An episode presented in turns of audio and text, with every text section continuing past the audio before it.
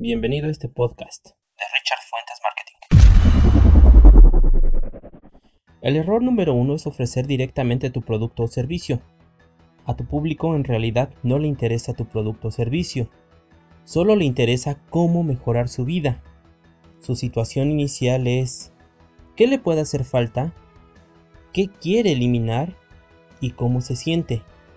Y la situación final deseada es que haya conseguido o que ha conseguido, que ha logrado eliminar y cómo se siente. El error número 2 es no encontrar personas que quieran pagarte. Encuentra mejor un nicho. ¿Qué quiere decir esto? Un perfil demográfico, tienes que ver sexo, edad, ubicación, nivel socioeconómico, etc. Y en ese mismo nicho tienes que ver el interés exclusivo. ¿Qué le interesa a tu nicho? Y a nadie más género, medio, un medio específico. En este caso, el de compras este de Betterware, tienes que utilizarlo. Encontrar ese nicho por lo regular siempre son las amigas amas de casa o las amigas de las amigas que también son amas de casa. Tienes que crear tu filtro de rentabilidad. ¿Qué significa esto? ¿Tiene capacidad de pagar? Más la disposición a pagar. Si tiene capacidad de pagar, entonces es rentable. De otra manera no. El error número 3 es no usar este paso clave antes de vender. Por ejemplo, tienes un desconocido, tienes que ofrecerle un valor. Y si le ofreces un valor, se convierte en tu fan. Y después de que llega a ser tu fan, se concreta la venta. Ahora, debes de entregar un valor antes de vender. ¿Cuál es el valor? Por lo regular nosotros siempre, siempre entregamos un servicio. El servicio de hola, ¿qué tal? ¿Cómo estás? Buenos días, ¿cómo te va?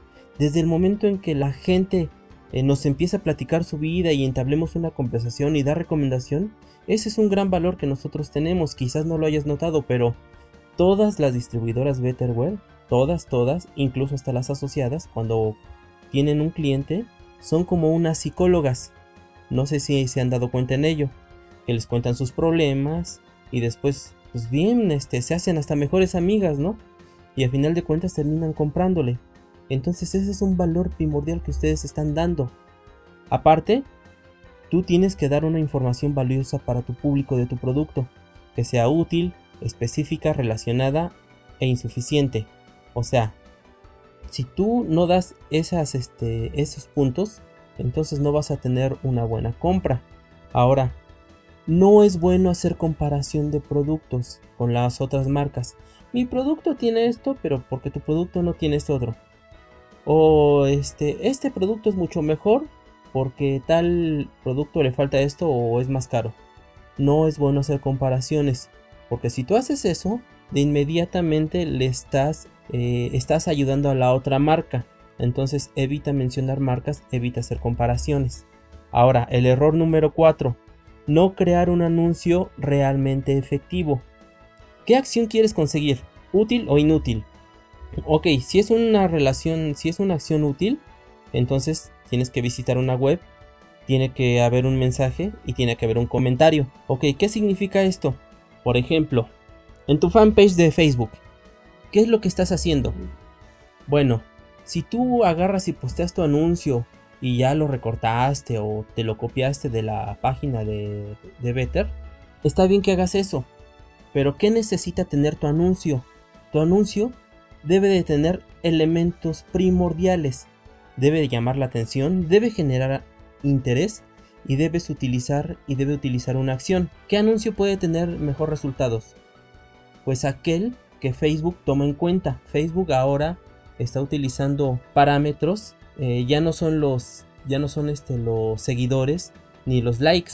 O sea, los likes ya para Facebook ya es punto y aparte, los seguidores también. A Facebook lo que le interesa ahora son los comentarios y las interacciones. A Facebook lo que le interesa son los comentarios y las interacciones. ¿Qué significa esto? Que si tu anuncio genera un interés, entonces te va a tomar en cuenta como una página productiva. ¿Qué significa esto? Que las personas comenten y que las personas compartan. Esa es la interacción que le interesa a Facebook, valga la redundancia. Si tu anuncio no genera eso, entonces tu página es completamente inservible. Ahora, el error número 5.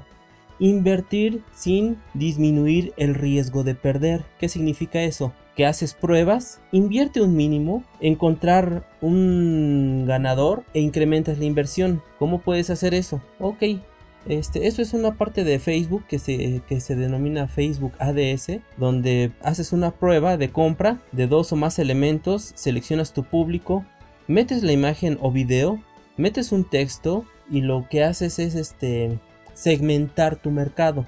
Entonces esos son los errores más comunes que haces al momento de publicar un anuncio en Facebook. Espero hasta aquí te haya servido mucho este podcast.